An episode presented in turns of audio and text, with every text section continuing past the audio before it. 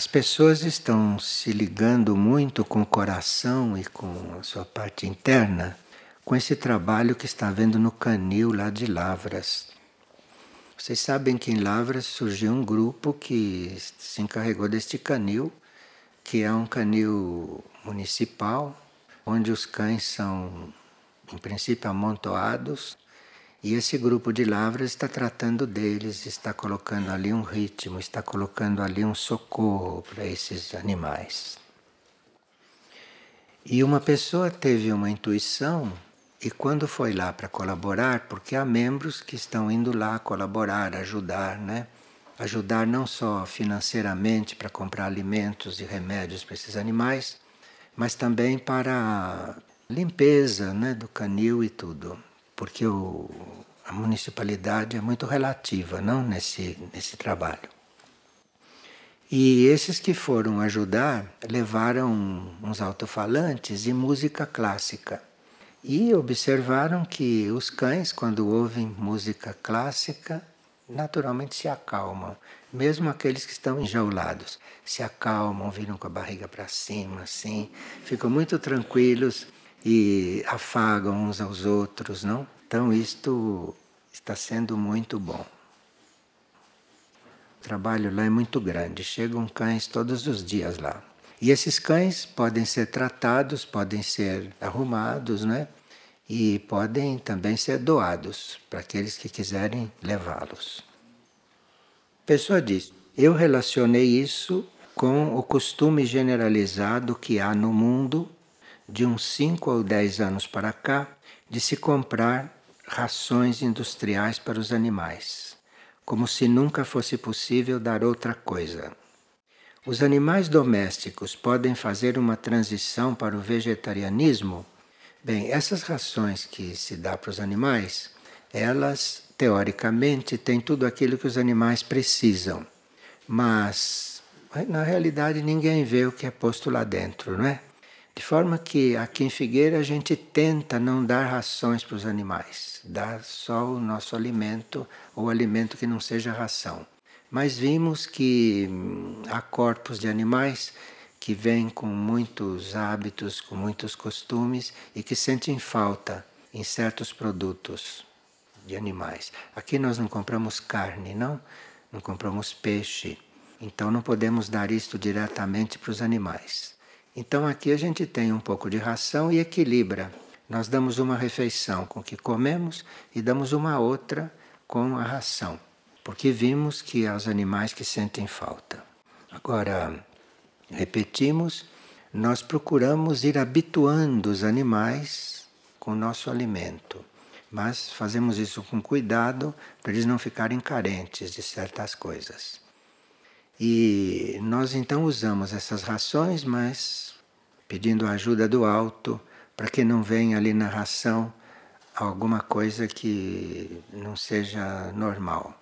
Estou dizendo isto porque quando começaram a fabricar essas rações, esse tipo de ração, na Inglaterra eles usavam cadáveres de gente que era que era de rua e que não tinham referência. Então colocavam a carne dessas pessoas dentro da ração dos animais. País muito civilizado, né? muito colonizador, onde há uma rainha. Então faziam isto com a ração dos animais. Era feita assim. De forma que a gente tem essa notícia e usa com muito cuidado todas essas rações.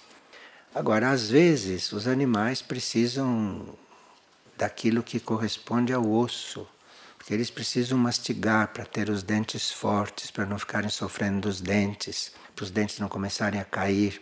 Então, hoje já se fabricam coisas que substituem o osso, que eles podem roer bastante para fortificar a gengiva também.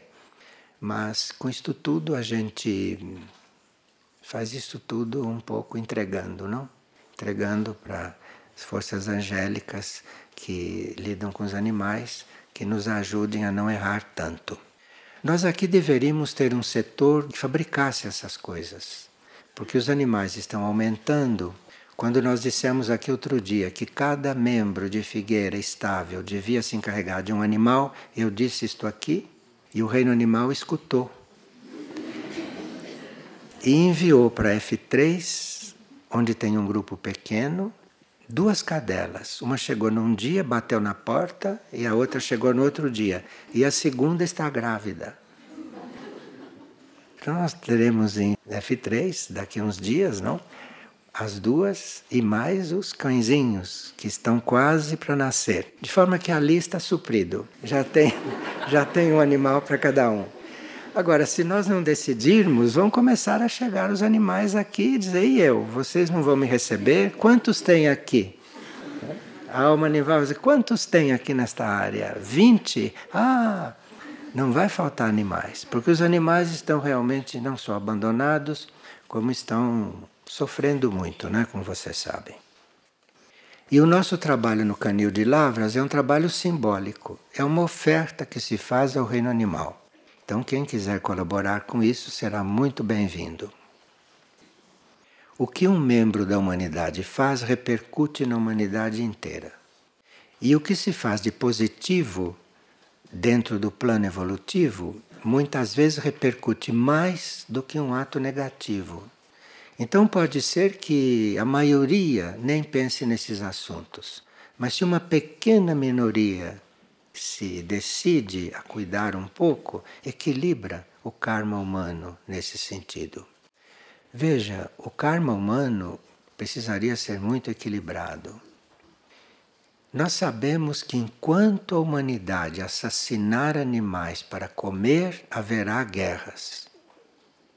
De forma que o sangue animal que a humanidade derrama a cada dia é compensado pelo sangue daqueles que vão para a guerra e por tudo aquilo que acontece nas guerras.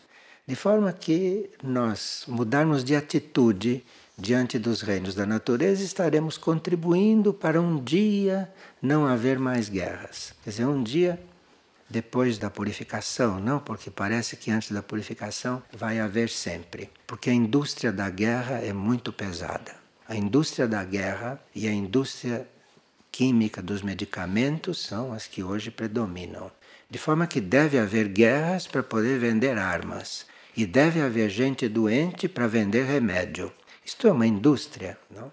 Então, tudo é feito para que a gente não tenha saúde, principalmente saúde mental, né? com a televisão ligada, é impossível ter saúde mental. E é impossível também não haver guerras, porque nós continuamos a matar e a comer animais, então vai haver guerra, e a indústria das armas está muito satisfeita com isso. pessoa diz: Sonhei que faltaram cinco dentes do lado esquerdo da boca. Que significa isto? Os dentes dizem respeito ao conteúdo das nossas palavras, isto é, quando nós falamos sem controle, quando nós falamos palavras de baixa vibração, são os dentes que pagam. Então, os dentes, em geral, não têm saúde, quem é dentista sabe disso, quem lida com odontologia sabe que existe uma coisa que se chama miséria dental, sabem disso, né? E nos países como o nosso, por exemplo, há miséria dental. Miséria dental quer dizer quase todos precisam de tratamento de dente e há aqueles que não fazem tratamento ou que não podem fazer tratamento. Então, este é um país miserável do ponto de vista odontológico.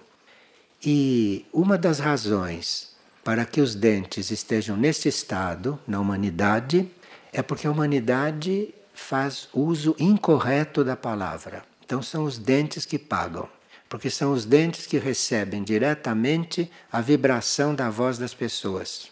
As palavras que as pessoas dizem batem nos dentes e os dentes estão no estado em que estão. Então, faltar cinco dentes do lado esquerdo se a gente for ver o símbolo do lado do corpo, o lado direito é o nosso lado solar, é o nosso lado espiritual. E o lado esquerdo corresponde ao nosso lado material. Então, se os dentes faltam do lado esquerdo, é a nossa personalidade que está que está contribuindo mais para que as nossas palavras não sejam apropriadas. E se os dentes são cinco, é sinal que esta pessoa já usa palavras bastante mentais. Cinco é o número da mente. Então, a sua personalidade mental usa palavras que têm que ser revistas. Por isso que ela sonhou que os dentes do lado esquerdo estavam neste estado.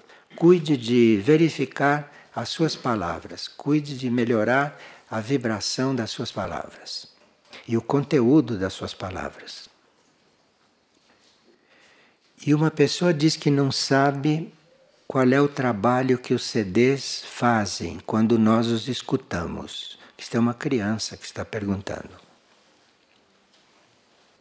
Um CD que é colocado, desses CDs que a gente usa, tanto de música quanto de partilhas, esses CDs são escolhidos entre aqueles que têm melhor vibração. E quando a gente ouve uma vibração sonora, seja de música ou seja de voz, isto pode mudar as nossas posições. Então, esta criança está perguntando qual é o trabalho que o CD faz. O trabalho que os CDs fazem é no campo da vibração, principalmente. Tanto assim que há pessoas que colocam um CD e logo adormecem. Ele adormece, o CD continua tocando, mas os seus corpos estão recebendo aquela vibração. De forma que é bom quando uma pessoa adormece, deixa o aparelho ligado, não desliga não, porque ela está recebendo a vibração que vem do CD. Dependendo do CD, dependendo do assunto ou dependendo da música, então essas vibrações vão agindo em vários níveis. Então, mesmo que uma pessoa ponha um CD e adormeça, ela vai ficar lúcida no plano astral. E se aquele CD tiver um conteúdo que possa repercutir no plano astral, ela continua recebendo a vibração do CD, mesmo dormindo. E uma pessoa está perguntando se temos notícias de Bernardo de Claraval. Esses guias da humanidade, como Bernardo, conhecido como São Bernardo também, esses guias da humanidade, em geral, vão prosseguir o seu trabalho, vão prosseguir a sua tarefa, ou vão desenvolver os seus conteúdos nas civilizações intraterrenas quando desencarnam. Porque há seres, há seres que trabalham pelo planeta e que têm muito mais potencial e não podem revelar todo o potencial porque a humanidade não está preparada. Então, um ser como Bento, como Bernardo, esses seres eh, dão tudo o que podem numa certa época, dão tudo o que é possível, mas eles têm mais para dar. Então, eles passam para civilizações intraterrenas onde eles podem dar um pouco mais, onde eles podem evoluir um pouco mais e podem dar um pouco mais para a humanidade que está lá. Então, muitos destes seres passam para a vida intraterrena, para continuar o seu trabalho. Bento, por exemplo, né, depois de ter implantado a ordem beneditina aqui na superfície da Terra, implantou a ordem beneditina e foi para Erques. E lá está prosseguindo o seu trabalho. E Bento está muito seguindo também os trabalhos da superfície, porque Bento é um dos inspiradores da Ordem Graça Misericórdia, que está ressurgindo. Esta Ordem Graça Misericórdia sempre existiu, com nomes diferentes. De vez em quando ela renasce. E agora a sua nova encarnação é a Ordem Graça Misericórdia. E esta encarnação da Ordem tem a função de sintetizar todas as ordens antigas e de acrescentar algo dos tempos de hoje.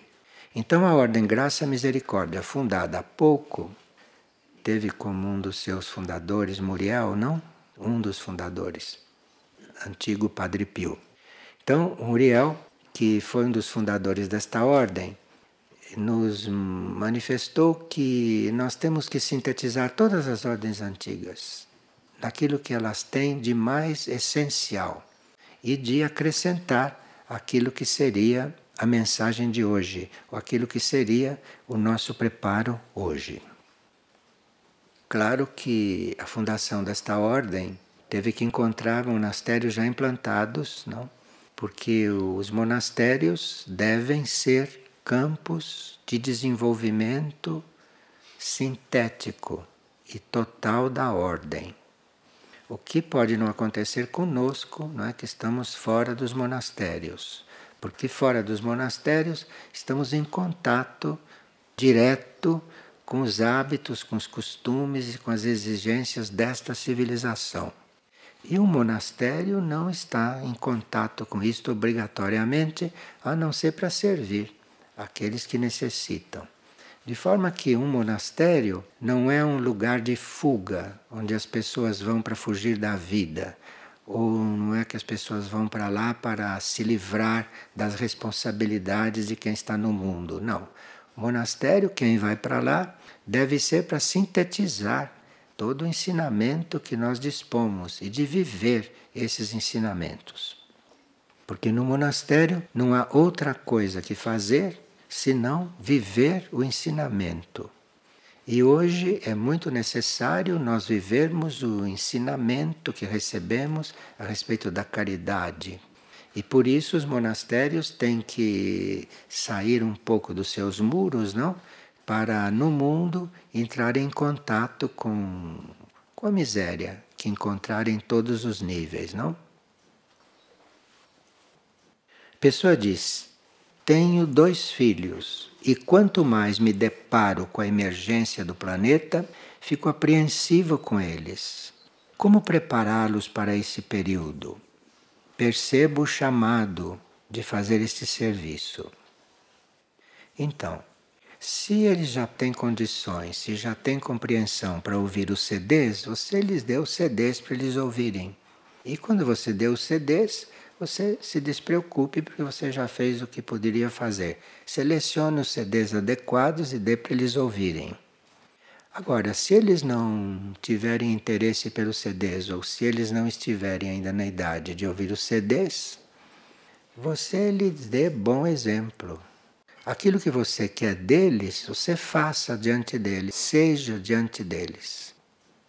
As crianças são muito imitativas. As crianças imitam.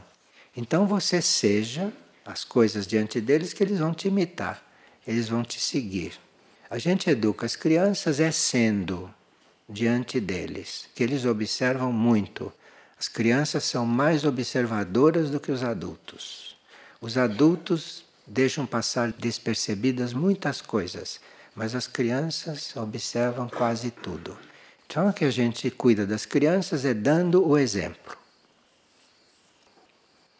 E qual é o significado das serpentes quando aparecem em nossos sonhos? Nos sonhos, em geral, as serpentes simbolizam a maldade. Nos sonhos.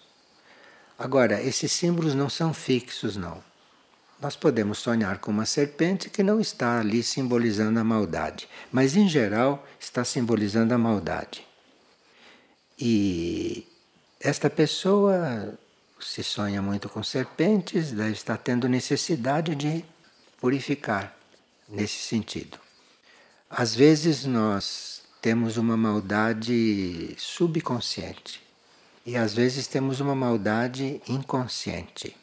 E se os sonhos mostram serpentes, quer dizer, vá cuidar do seu subconsciente, não? E saiba que você tem algumas cobrinhas lá no seu inconsciente. Cuidado com isso. Se observe e quando elas aparecerem, você diz: ah, menos uma.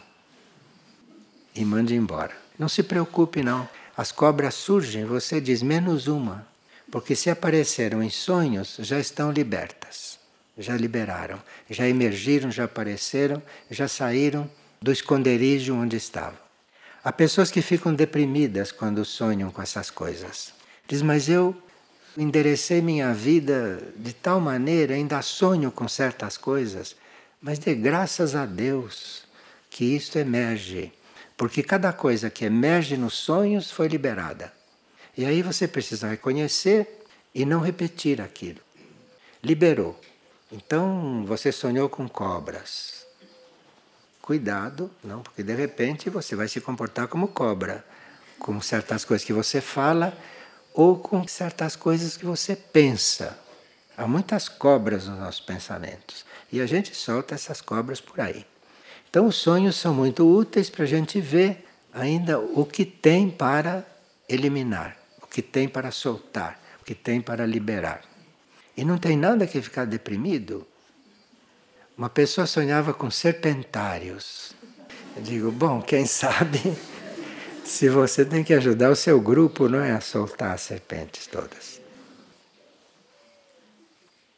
E uma pessoa está perguntando como saber que estamos servindo nos lugares corretos. Se nós partimos do princípio que não queremos mais fazer segundo a nossa mente, mas queremos ser guiadas por dentro, pelo coração, pelo nosso eu profundo, nós somos colocados e somos retirados dos lugares. Você não precisa se preocupar onde deve estar e até quando deve estar, quando é que tem que sair. Não precisa isto. Se você quer ser guiado por dentro, você vai parar lá onde tem que estar. E não pense em sair nem em ficar. Você fique lá até quando tem que ficar. Porque se você é guiado por dentro, você é tirado de lá quando acaba o seu tempo. Não há problema nestas coisas. Onde está, até quando, o que fazer, isso são coisas que demonstram que a gente não é guiado por dentro.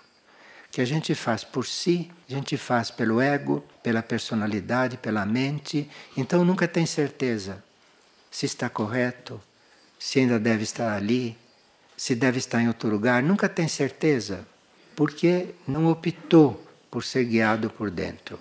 Quando a gente opta por ser guiado por dentro, não tem perigo de estar no lugar errado. E você sabe que está no lugar certo. Pode não saber exatamente o que está fazendo ali, mas sabe que está no lugar certo. Porque não foi você que quis ir para lá. Aquilo veio e você foi posto lá. Às vezes acontece que a gente quer ir para o lugar onde deve estar. Às vezes acontece, mas é raro. Quando a gente quer muito ir para um lugar, em geral, está seguindo o ego. Porque o melhor seria nem querer e nem não querer. Seria estar disponível para o plano evolutivo. Aí o plano evolutivo te observa e diz: bom, este pode servir melhor neste lugar fazendo esta coisa, e põe você lá. E para você deve bastar. Agora, se você tem suas preferências, quer fazer uma coisa, mas não quer fazer outra, quer estar num lugar, mas não quer estar no outro, aí você impede que o plano se cumpra. E quando o plano vai nos colocar em algum lugar para nós servirmos, o plano não está vendo só a necessidade do lugar, está vendo também a nossa necessidade de estar lá está vendo a nossa necessidade de desenvolver aquilo que o plano está necessitando. Então o plano vê sempre a necessidade de todos e de tudo. Não é só necessidade dele, do plano, é a nossa necessidade de servir ao plano. Isto é visto. Então, quando nós nos colocamos abertos e somos obedientes, não estamos fazendo favor nenhum nós, na realidade, estamos sendo agraciados com algo que necessitamos.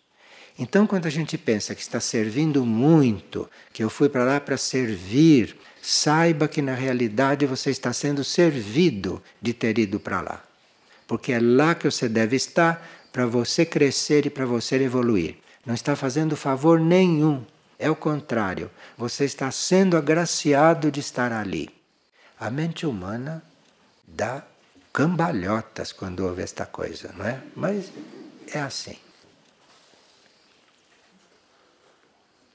Pessoa diz: Eu gostaria de saber se existem tribos indígenas encarnadas conectadas com a consciência indígena. E se existe um trabalho que possamos realizar com as tribos indígenas no plano físico. Bem, nós temos estudado o seguinte: que a colonização que foi feita nas Américas a colonização praticamente tentou fazer com que os indígenas desaparecessem, né? Dizimou todas essas tribos. Uma parte passou para a vida intraterrena, que era uma parte mais eh, coligada com certos processos do tempo da Atlântida e que mantinham uma coisa positiva do processo da Atlântida. E esses passaram então para a vida intraterrena. E lá continuam o seu processo de desenvolvimento, coisa que na superfície seria impossível, porque apenas levantavam a cabeça, lhe cortavam a cabeça ou... e não podiam se desenvolver, como não podem ainda. Os que ficaram, os que permaneceram, que são esses indígenas que nós conhecemos encarnados, foram aqueles que não conseguiram passar para a vida intraterrena. E esses indígenas que estão nesse estado que vocês conhecem, não? Que estão nesse estado, não encontraram até agora uma, uma acolhida e não encontraram também até agora uma compreensão da nossa parte e eles também não conseguiram acompanhar nem o nosso desenvolvimento e nem ir para o centro intraterreno. De forma que os indígenas que nós conhecemos na superfície não são referência para nós com respeito à consciência indígena. A consciência indígena desenvolvida está na vida intraterrena e nós no trabalho temos instrutores lá também. Agora, esses que permanecem na superfície, nós perguntamos: o que poderemos fazer por eles? E o que nos foi respondido é que Maindra está muito, muito unida a eles e que Maindra vai levá-los para um mundo onde eles vão poder desenvolver. Então, esses que estão na superfície, oficialmente estão desaparecendo. Mas o que está acontecendo na realidade é que Maindra os está recolhendo e retirando do planeta, porque ela já arrumou um lugar no universo onde eles possam ir e desenvolver. Aqueles que não conseguiram acompanhar aqueles que foram para a vida intraterrena. De forma que esta, esta situação dos índios na superfície da Terra é uma situação provisória e que já está com seu encaminhamento organizado pela Mãe do Mundo. A Mãe do Mundo se considera mãe de todos. E a Mãe do Mundo encontrou a solução de levá-los para um mundo adequado para eles. E assim o karma da humanidade à superfície fica aliviado também, não? Porque se conseguissem dizimar todos, nosso karma estaria um pouco mais pesado. E uma pessoa ontem perguntou a respeito do Ministério da Salvação, que é o Ministério da Salvação. Se vocês lerem este livro, Samana Redentor, não este livro que foi escrito, vocês vão encontrar lá muitas coisas nas entrelinhas. E para aqueles que têm interesse em saber do que se trata, não, nós podemos ir ajudando na compreensão disto. O Ministério da Salvação é uma profissão de salvar. Profissão, isto é um trabalho, isto é um serviço. E o que significa nós nos salvarmos? O que significa salvar uma alma? O que quer dizer isto? O que significa salvar uma pessoa? Significa colocar aquela pessoa em um patamar de consciência onde ela possa reconhecer a meta evolutiva. Porque a maioria nem sabe que existe meta evolutiva. E nós temos que salvar esta gente. Esta gente tem que reconhecer que existe uma evolução e que existe uma meta evolutiva. E aí, quando você consegue pescar esta pessoa e dizer: olha, existe uma meta evolutiva, ela diz: ah, é? Qual é? Aí pronto, aí começa a salvação da pessoa. Porque ela tem que entrar na meta evolutiva. Ela não tem que ficar alheia à evolução. Quem está alheio à meta evolutiva não está salvo. Está sujeito à desintegração. Quem não está salvo está sujeito à desintegração. Porque a meta evolutiva, a evolução, é o desenvolvimento da pessoa. E enquanto a pessoa não fica consciente de que existe uma meta evolutiva, ele não está salvo. Ele pode ser desintegrado a qualquer momento, porque ele não entrou na corrente evolutiva. E esta corrente evolutiva vai deixando para fora de si, para ser encaminhado para outras correntes evolutivas que nós não conhecemos, todos aqueles que saem, ou todos aqueles que não chegam a entrar, que portanto não estão salvos da desintegração. Agora, salvar não são só as pessoas. A terra tem que ser salva, as pessoas têm que ser salvas, não é? Então, salvar a terra significa retirar da sua órbita a maior parte das forças retrógradas que estão soltas na Terra. O planeta Terra está cheio de forças retrógradas que fazem parte do seu complexo energético, do seu complexo de forças, e são forças muito retrógradas. E chegaram a penetrar tanto certos seres que certos seres também terão que ser retirados. E a retirada destes seres, e principalmente dessas forças retrógradas, isso se chama salvação da Terra, a salvação do planeta. E desse trabalho de salvar a Terra, isto é, de retirarem daqui a grande parte das forças retrógradas, eu estou dizendo grande parte porque, mesmo depois da transição, a Terra não será completamente pura porque a Terra também formou karma com essas forças. Então estão sendo retiradas da Terra a maior parte, que alivia bastante. Mas nós não vamos estar num paraíso terrestre, compreende? Depois da purificação. Depois da purificação, nós vamos encontrar com algumas forças que ainda vão ficar por aí, servindo de provas para alguns seres da nova humanidade. Porque a nova humanidade também não será perfeita. A nova humanidade será muitos graus mais avançada do que esta. Mas vão ficar aí algumas forças circulando para servir de provas para ela. E desse trabalho participam as hierarquias, da retirada destas forças. Como é que a gente pode, no nosso pequeno ser, como que podemos colaborar para a salvação da Terra? O que podemos fazer para a salvação da Terra?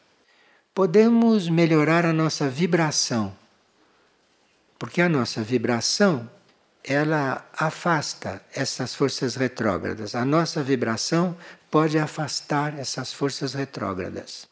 Então, se nós mudamos de vibração, nós estamos colaborando com aquelas hierarquias que estão retirando as forças retrógradas. Nós estamos dando o nosso empurrãozinho para isto acontecer. E o coral de Figueira é parte do trabalho de elevar a vibração nossa e do planeta. O coral de Figueira não foi feito para a gente ouvir música. Nós ouvirmos música é um, um efeito dele e que nós estamos nos valendo dele para melhorar a nossa vibração. Mas o coral de Figueira foi fundado para haver um núcleo de vibração especial dentro do trabalho e nesta manifestação de Figueira. Então, o coral de Figueira é parte do trabalho de elevar esta vibração. E é por isso que nem todas as músicas se pode cantar ali. E também nem todas as pessoas devem estar participando do coral, porque senão não há esta elevação da vibração, que é a função primordial e a razão de ser do coral. Quando o coral reúne centenas de pessoas para ouvi-lo, e se o coral, com a sua vibração, consegue abraçar estas pessoas, e se ali se consegue uma unidade e uma união, nós teremos formado naquele momento uma ilha de salvação. Percebe? Uma ilha de salvação. Porque aí nós somos ouvir o coral. O coral não precisa de público para fazer o trabalho dele. Uma pessoa pode cantar sozinha, não precisa de público. Mas por que, que nós vamos ouvir o coral? Nós não vamos lá para ouvir um espetáculo. E nem eles devem necessitar de gente que os ouça. para eles cantarem. Porque a gente canta em glória a Deus. Se tem gente para ouvir, tem. Se não tem, Deus está ouvindo, não é assim? Mas então por que, que a gente vai ouvir o coral? Por que, que a gente reúne centenas de pessoas um dia para ouvir o coral? Para formarmos uma ilha de salvação. E esta ilha de salvação, enquanto está formada ali, enquanto estão todos juntos, reunidos, vibrando numa sintonia, que o coral deve ser o diapasão para a gente estar ali. Estar ali é um serviço, não é uma diversão. Estar ali é um serviço. Nós ali estamos compondo uma ilha de salvação. E claro que se uma pessoa está vibrando, 20 estão vibrando, isso está sendo usado pelas energias para afastarem estas forças retrógradas do planeta. Mais centenas, isto é bastante energia que pode ser usada. Então, por isso que as hierarquias também estão presentes ali. Toda manifestação do coral, as hierarquias estão presentes. Não estão ali para ouvir o coral. Estão ali para reunir toda esta vibração que é possível ser ali produzida e usar isto nesse trabalho de ir afastando as forças retrógradas do planeta. Então é um trabalho que vai muito além de um trabalho de coral, que vai muito além de um trabalho de um grupo humano cantando. Ali estão forças que estão reunindo toda aquela vibração que está sendo produzida e conseguida e que estão canalizando essas vibrações para um outro trabalho, um trabalho mais além e um trabalho volumoso e que se vale também desta resposta não que a humanidade dá. Cada audição do coral deveria ser uma ilha de salvação. Então, quando nós estamos ali, nós somos responsáveis pela formação desta ilha. E não estarmos ali como um fator de dispersão, pensando em outra coisa, não é? Eh, bocejando, é, que não acontece muito, não.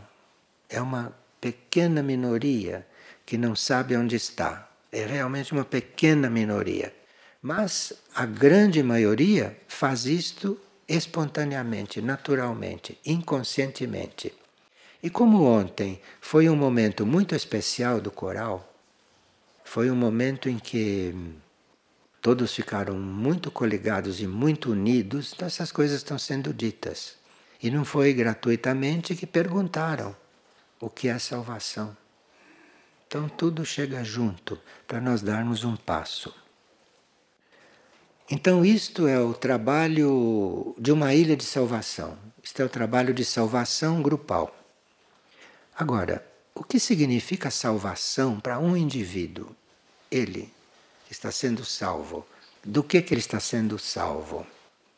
O indivíduo está salvo quando ele transcende o ego. Enquanto ele está vivendo como ego, ele pode se perder mais do que já está perdido.